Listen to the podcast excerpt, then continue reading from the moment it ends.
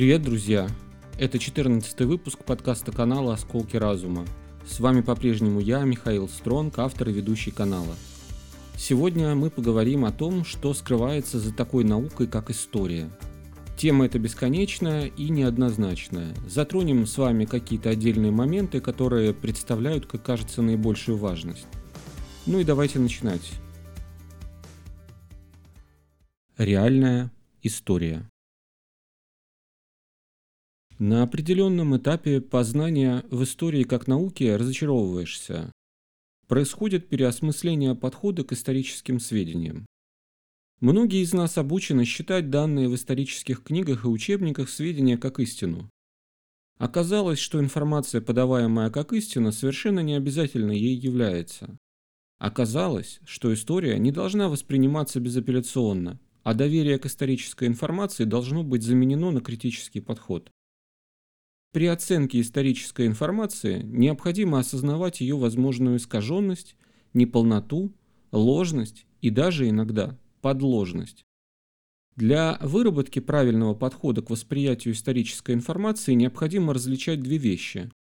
Непосредственно историю, как совокупность реально имевших место событий в прошлом, и историю как совокупность документов, содержащих информацию об исторических событиях. Слово «исторических» должно быть взято в кавычки, потому что не всегда представляемое историческим событием реально является историческим событием. Тут надо паузу сделать. Я повторю. Не всегда представляемое историческим событием реально является историческим событием. Если конкретный человек не является непосредственным участником произошедшего, а иногда даже и в этом случае, если является, он всегда имеет дело со вторым типом истории. Человечество документирует историю так или иначе является участником процесса фиксации событий. Человек может это делать, производя своими действиями материальные объекты, которые в дальнейшем могут использоваться историками для изучения и анализа эпохи. В эту группу надо включить все то, что человек производит и оставляет после себя без какой-либо цели с историческим подтекстом. То есть это в качестве примера можно привести производство и использование различных предметов быта, производство отходов жизнедеятельности, совершение различных действий, которые оставляют различные материальные следы.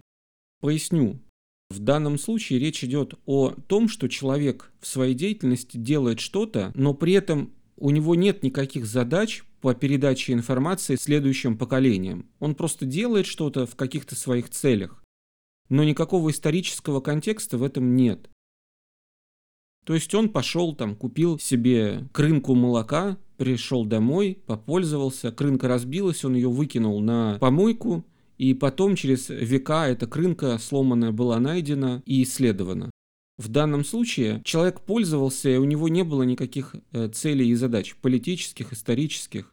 А вот когда э, создаются различные документы исторические, летописи, э, происходит копирование, размножение исторических книг, создаются определенные политические теории или что-то еще, это уже второго типа информации, информация, которая представляет определенный политический контекст и цели, политические и исторические. И следует эти группы различать.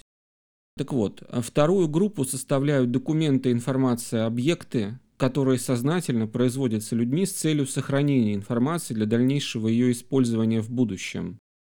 И вот в этой деятельности второго типа человеку может быть свойственно все то, что характеризует человека.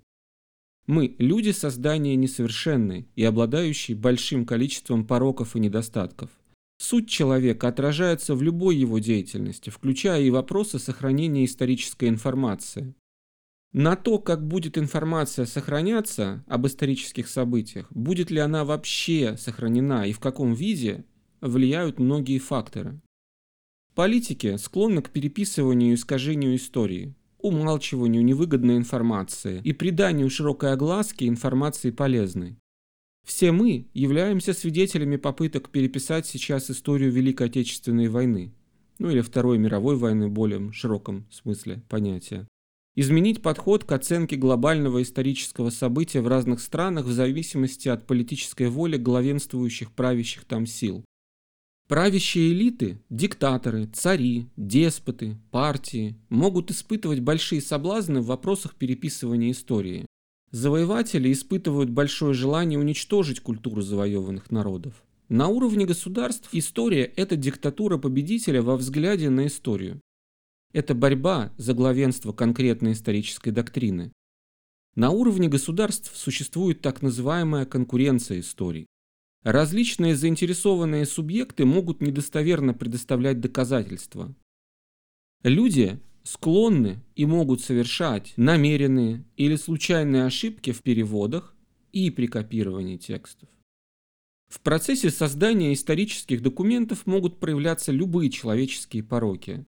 Дело может доходить даже до того, что в целях испортить жизнь другому человеку, человек может уничтожить или исказить какую-то значимую информацию, документ или артефакт.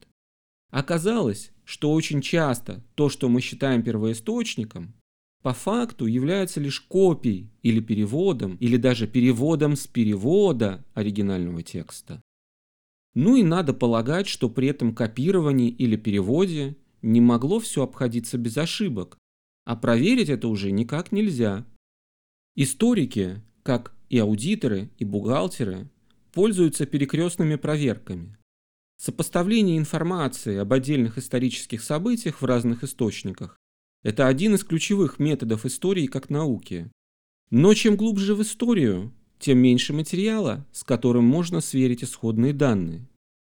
Иногда мы получаем сведения исключительно из одного источника, и как ему верить. Но и это не все. То, что мы используем в качестве источника информации о каком-либо событии, по умолчанию кажется, что должно быть создано приблизительно одновременно с исходным событием. Поясню.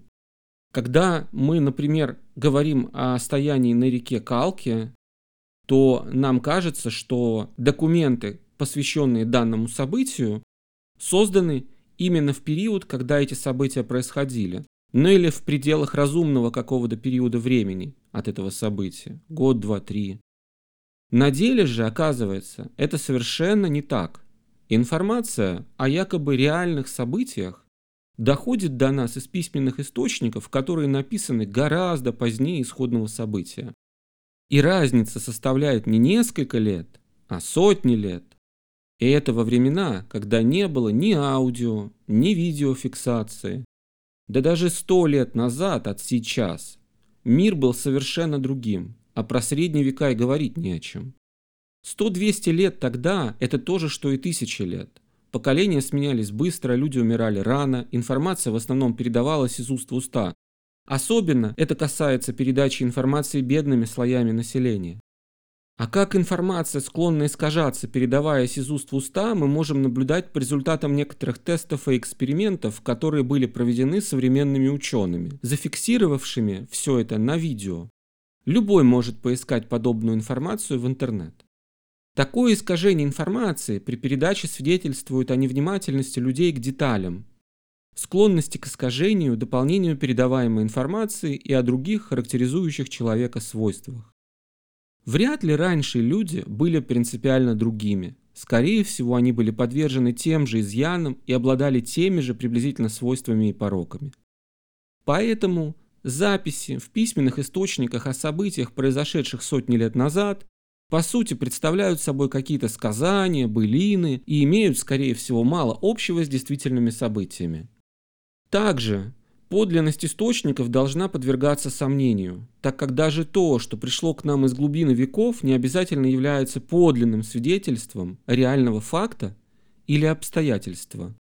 Это могут быть подделки или искажения в силу причин, о которых было сказано выше.